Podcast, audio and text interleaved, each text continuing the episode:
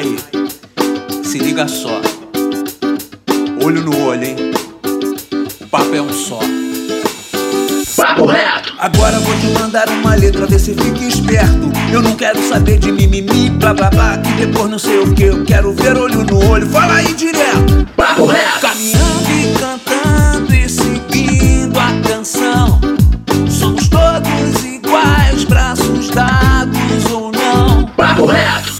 Fala, minha querida e meu querido, meu consagrado e minha consagrada, nosso jovem brasileiro. Hoje você sabe, cara, hoje não tem dois papos, hoje não tem papo torto, hoje o papo é reto.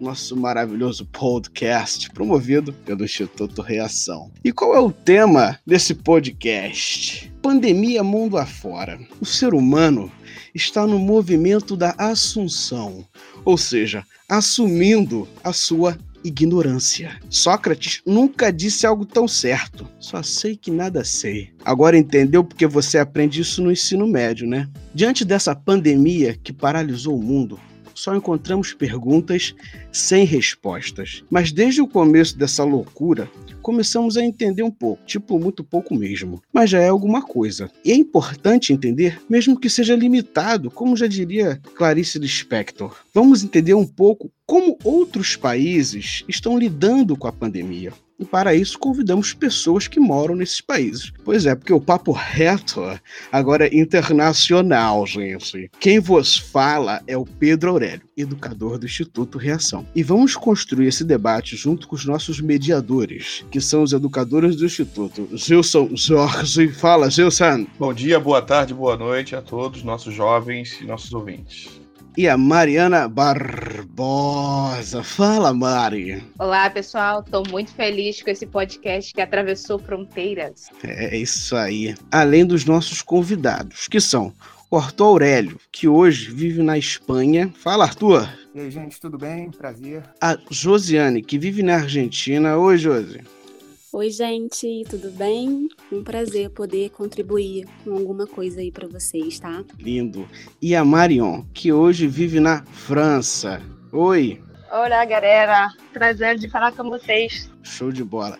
Dessa vez, quem vai mandar o papo será a Mariana Barbosa. Manda o papo, Mari. Olá, pessoal. Vou começar aqui o nosso podcast perguntando para vocês em que momento, né, de que maneira que vocês perceberam que a gente estava diante de uma pandemia tão grave como essa que a gente viveu e aqui no Brasil é, ainda está vivendo, e também se vocês é, tiveram muitas pessoas próximas que se contaminaram, se vocês chegaram a se contaminar, vocês podem contar um pouquinho para gente dessa experiência, por favor? Vou pedir pro Marion começar, por favor. Então, a verdade é que hum, eu percebi que a, a pandemia estava grave mesmo pouco antes da quarentena. Todo mundo sabia desse vírus que saiu de fora, mas eh, todo mundo achava que ia ficar longe de nós. Aí chegou o momento que os casos começaram a crescer de uma vez, foi muitos casos em uma semana, duas semanas. Aí a gente percebeu que estava grave, todo mundo começou a mudar o comportamento deles, os supermercados começaram a ficar vazios.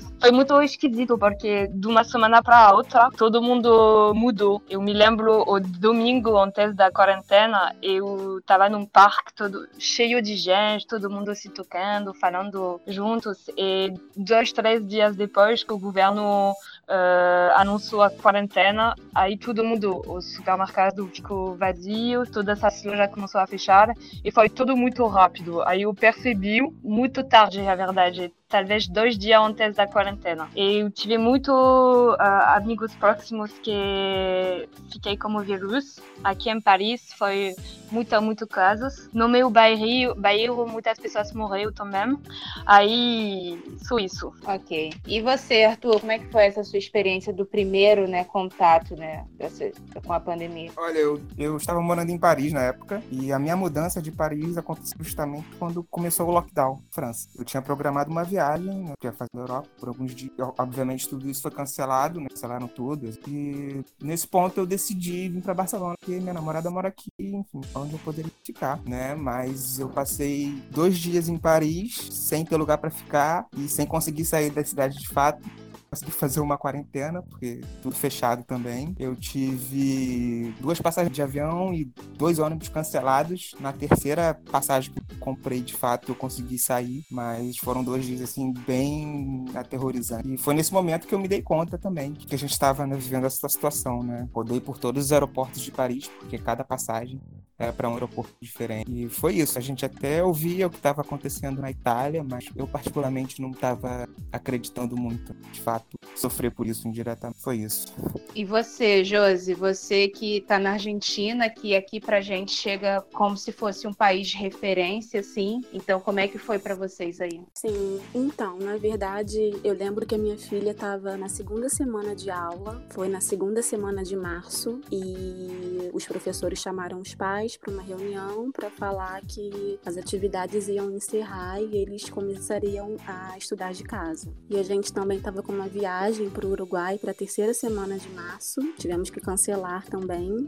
E o meu namorado é daqui da Argentina, ele trabalha uh, no centro e o, o escritório dele também encerrou as atividades. Ele começou com home office. E aqui é, eu lembro que ainda em março até para você jogar o lixo fora na rua, os policiais perguntavam para onde você estava indo, se você estava usando máscara. Eles é, foram bem rígidos desde o início da quarentena aqui. É, eu tô morando aqui há seis meses, né? Não conheço, só conheço a família do meu namorado e o meu namorado, então é, não conheço quase ninguém. Mas o meu namorado, ele tem um amigo e a ex-esposa desse amigo tava com coronavírus, então é a única pessoa que aqui que a gente conhece que, que teve corona, mas já se recuperou e já tá tudo bem. Bom, galera, agora eu queria saber de vocês, assim, como é que é a percepção do comportamento da população, né? Como é que a população se comportou diante dessa mudança tão dramática no cenário, porque é, eu lembro que quando começou o, o isolamento aqui no Brasil, foi uma coisa bem, assim, do nada, foi meu primeiro dia de trabalho no Reação. Tipo assim,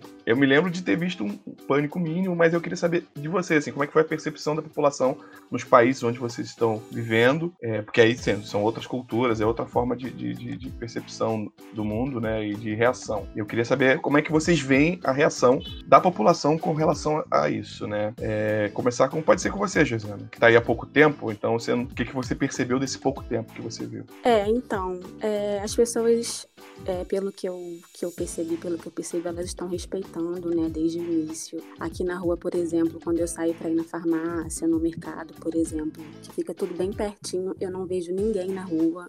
Quer dizer, eu vejo pouquíssimas pessoas e essas poucas pessoas estão sempre usando máscara, parecem estarem sempre indo trabalhar, sabe? Ninguém fica assim de bobeira na rua. Então eu acho que eles estão respeitando desde o início. E, e você, Arthur, o que, que você viu aí? Né? Você teve essa ponte aérea aí desse de, dos dois países, né, da, da, França e da Espanha, como é que você percebeu o comportamento da população? É, os comportando bem, pouca gente botando máscara, todo mundo com muito medo também, né, e você fica sem saber o que vai acontecer, né? As pessoas, de uma maneira geral, estão comportando bem. Uhum. Marion, quando veio as notícias, chegaram as, as notícias da Itália, e aí começou o isolamento social de fato, como é que você sentiu a população de Paris? Como é que ela se comportou diante do vírus? A verdade é que a mudança foi, foi muito rápida.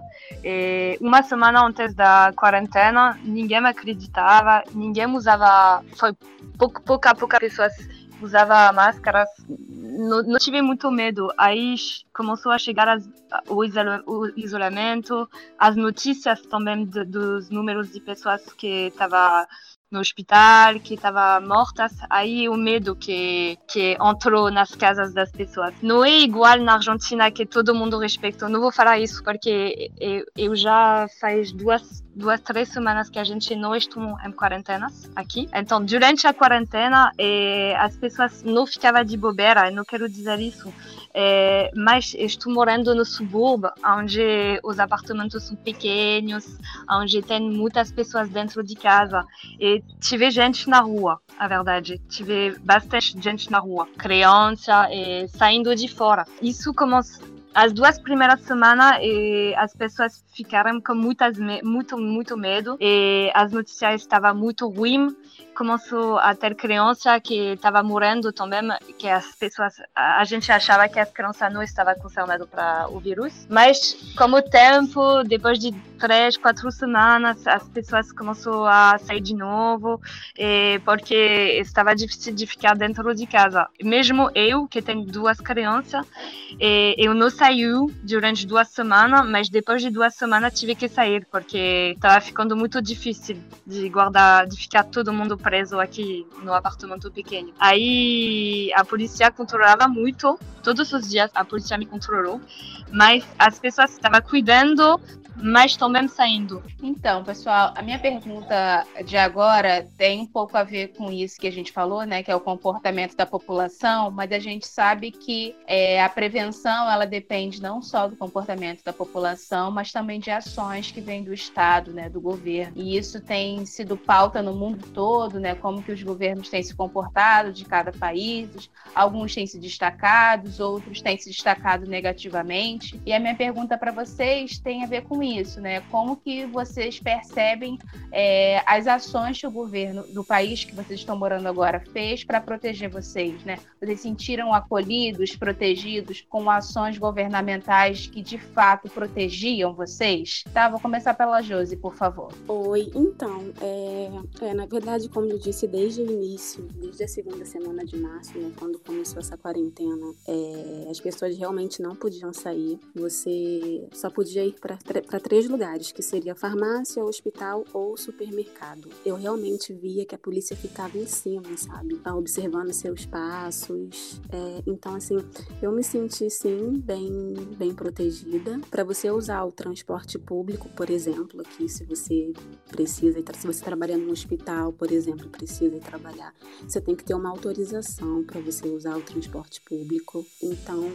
eu acho que, que aqui na Argentina, assim, as pessoas estão se protegendo desde o início da quarentena, inclusive agora, em junho, na primeira semana de junho, é, liberaram que as crianças pudessem sair com um responsável. Para caminhar na rua, né? Porque as crianças estavam enlouquecendo. E eu lembro que eu fui uma vez só com a minha filha. A gente foi caminhar aqui no bairro mesmo. E eu só vi duas crianças caminhando com os responsáveis. Então, eu acho que, que tá funcionando aqui. As pessoas realmente estão se protegendo e eu me sinto acolhida, assim, por tudo que tá acontecendo, né? E você, Marion, qual a sua percepção aí da França? É, a minha percepção é que é uma perda de confiança no governo, porque no início do, da aparição do vírus, o governo falava que a gente não, não precisava de usar máscara, porque não tive bastante máscara aqui na França.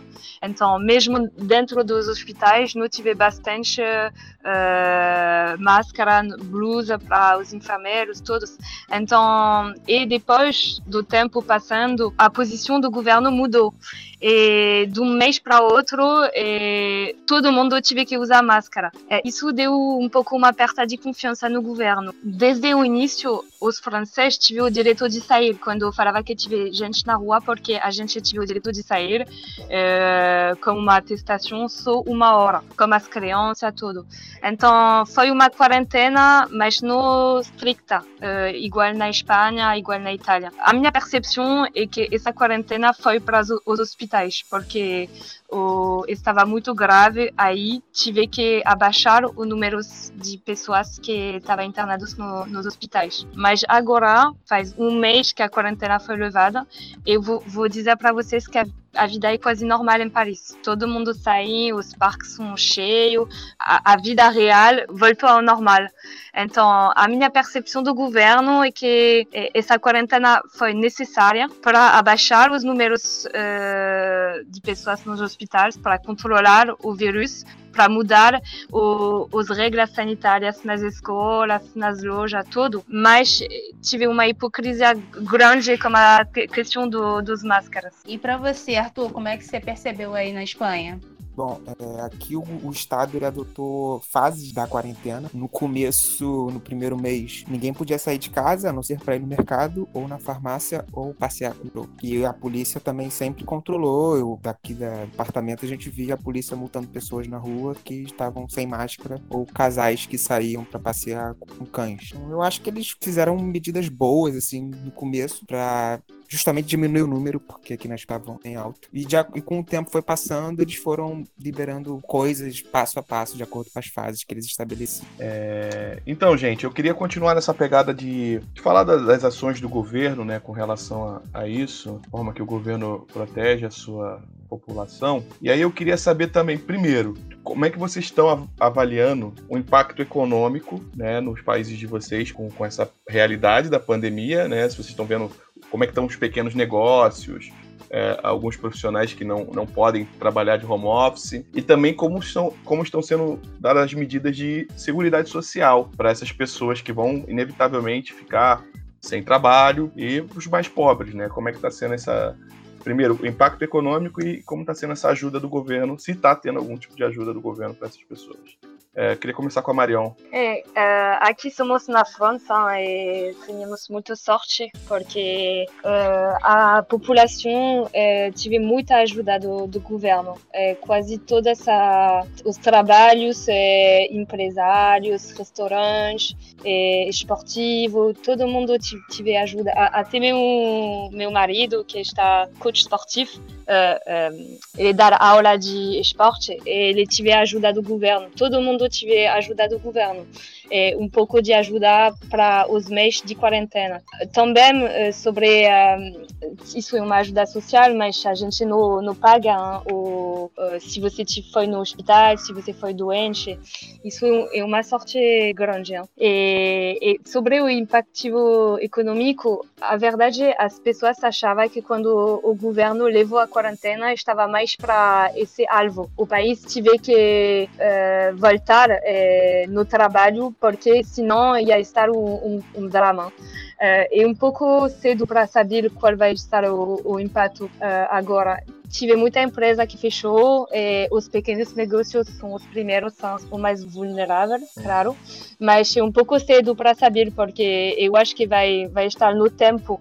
Eh, Como todo mundo fiquei com a ajuda do governo, agora estamos bom, mas vamos ver de, daqui esses meses eh, como, como vão voltar a, as coisas aqui. Mas tenho muito medo sobre isso. É, Arthur? Bom, aqui o governo também é, ofereceu, né, forneceu um salário para algumas pessoas que foram demitidas. Eu também ouvi de pessoas que foram demitidas e não conseguiram receber esse auxílio do que historicamente teve. E também é um pouco complicado de saber quais são os impactos, impactos econômicos. Agora, as coisas meio que voltaram a abrir nessa última semana, mas eu acho que vai o problema, por exemplo, com relação ao turismo, que vai ser algo que não vai acontecer e agora com o verão aqui na Europa, acho que o impacto vai ser muito grande nessa área e isso é parte importante da economia. E você, Josiana, o que você tem percebido? Como é que foram essas ajudas do governo? Então, aqui na Argentina, o Estado dá uma ajuda para quem é desempregado. Então, se você for desempregado, você solicita essa ajuda, que, se eu não me engano, são 5 mil pesos. E agora, com, com a pandemia, é, essa ajuda aumentou, né? Essa ajuda de custo aumentou. Tem, ah, aumentou 10 mil pesos. Então, cada família que está desempregada tem direito a receber mensalmente 15 mil pesos ah, enquanto ocorre a pandemia. Sendo mais específica, 1.153 reais seria essa ajuda mensalmente por família. É, só queria fazer uma questão também, porque tem muitos brasileiros na Europa, além do, do Arthur. É, e aí, como é que alguns brasileiros ficam né, diante disso? Às vezes tem que sair do, da Europa por conta de questões de visto e coisas assim. E aí, queria saber do Arthur se ele podia dizer se alguma atitude, alguma medida foi tomada dentro desse circuito europeu em relação a essa questão dos vistos para essa galera. Bom, no caso, o meu visto era para França, né? A validade dele seria até março, que foi justamente quando começaram os problemas na França. O governo, primeiramente, estendeu por três meses esse visto, né? Não só esse, os vistos, e com o tempo esse visto foi estendido por mais três meses. Caso, agora, visto vai até setembro. E na Espanha também foi feita a mesma coisa. Beleza, eu vou aproveitar essa pergunta do Pedro para saber um pouco de com o Arthur e Josi, né, que são brasileiros, como é que eles têm acompanhado né, os casos de coronavírus aqui no Brasil. Né? Se vocês se sentem mais protegidos por estar fora do Brasil, se vocês gostariam de estar aqui, como é que vocês têm visto esse processo da pandemia aqui no Brasil? Pode começar, Josi, por favor. Oi, Mari. Então, na verdade, eu me sinto mais protegida aqui, porque uh, no Brasil eu conheço muitas pessoas que já pegaram corona, inclusive familiares. Graças a Deus estão bem agora, mas é, eu acho que se eu tivesse morando onde eu morava, né, eu morava na Rocinha, a probabilidade de eu pegar o corona seria bem maior do que estar aqui dentro da casa com, com o meu namorado e com a minha filha. Entendi. E você, Arthur, como é que você vê aí a situação do Brasil hoje, na sua condição de estar fora do Brasil? É, eu me sinto privilegiado agora, né? Eu me sinto muito mais seguro. O que eu acompanho aqui do Brasil parece ser bem desesperador mesmo, porque eu não vejo ações concretas iguais às ações que foram tomadas aqui acontecerem no Brasil. E a quarentena parece que foi feita só para quem quis fazer, muitas pessoas não respeitaram. Enfim, os números estão muito complicados aí, então me sinto muito mais seguro aqui. Marion, você não sei se você tem acompanhado as notícias do Brasil, se você gostaria de comentar um pouco é, de como você vê né, a imagem do Brasil diante da pandemia. É, o, o, Brasil é um país federal, então é, eu sei que cada estado está pegando uh, regras para a população estar protegida, mas é complicado, do meu visto, todo de ter um comportamento geral quando o presidente não mostrou exemplo. Então, claro que eu prefiro estar na França agora, é, nesse, nesse caso, porque também o, o sistema uh, medical está melhor e, e a acessibilidade para a população no, do sistema médico está geral, que não é o caso no Brasil. É, gente, agora para a gente já está entrando nos momentos finais do nosso podcast, e aí eu queria saber é, de vocês qual é a perspectiva das coisas voltarem à normalidade, ou, como está sendo muito falado por aí, o tal do novo normal. Qual é a perspectiva de vocês para este retorno ao novo normal? Pode começar você, Josiana, por favor. Então, eu acho que as minhas perspectivas para esse novo normal, né, seria pro ano que vem, porque pelo que eu vejo aqui, esse ano não vai voltar ao normal, não. É, semana passada eu precisei ir no, numa consulta médica e eu fui num bairro que é mais mais movimentado, né, de, digamos assim. E tudo fechado, restaurantes, lanchonetes, tudo, tudo, tudo fechado.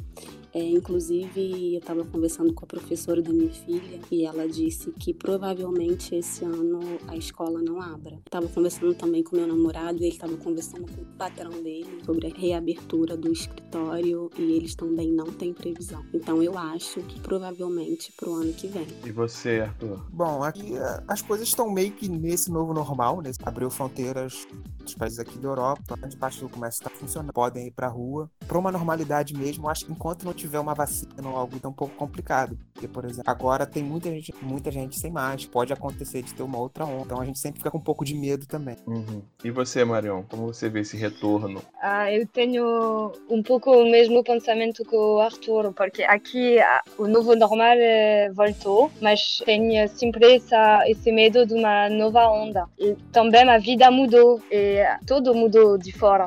E se você vai no, no mercado, tem regras, uh, as crianças na, na escola não podem se tocar e e, e, isso vai permanecer no tempo até que, que a gente encontrou um remédio contra o vírus. Eu acho que o novo normal vai voltar quando vai ter um remédio. E também os governos vão estar muito mais preparados para uma nova vírus se acontecer de novo, porque aqui estava a primeira vez. Mas esse novo normal é esquisito aqui na França, porque tudo está feito para que as pessoas não se toquem não se fala perto e então perdeu um pouco de de calor. E uhum. Está o verão aqui, normalmente todo, todo mundo está fazendo festa, está comemorando muitas coisas e, e perdeu um pouco de calor a vida, quero dizer. É, então, gente, antes da gente finalizar aqui, também surgiu uma pergunta aqui que eu queria direcionar para Josiane e para Marion. É, vocês são mães, né? Como vocês comentaram. E aí existe essa, esse dilema, né? Essa questão de você voltar às aulas, né? Durante esse processo, né? O que, que vocês acham disso? Assim, queria saber da visão que vocês têm como mães, né, de retorno às aulas. Isso aqui, se vocês são mães de, de crianças que frequentam as aulas, né? Que não sejam crianças muito pequenas. Queria começar com a Josiane. Na verdade, eu prefiro que a Martina realmente não volte. A Martina é minha filha.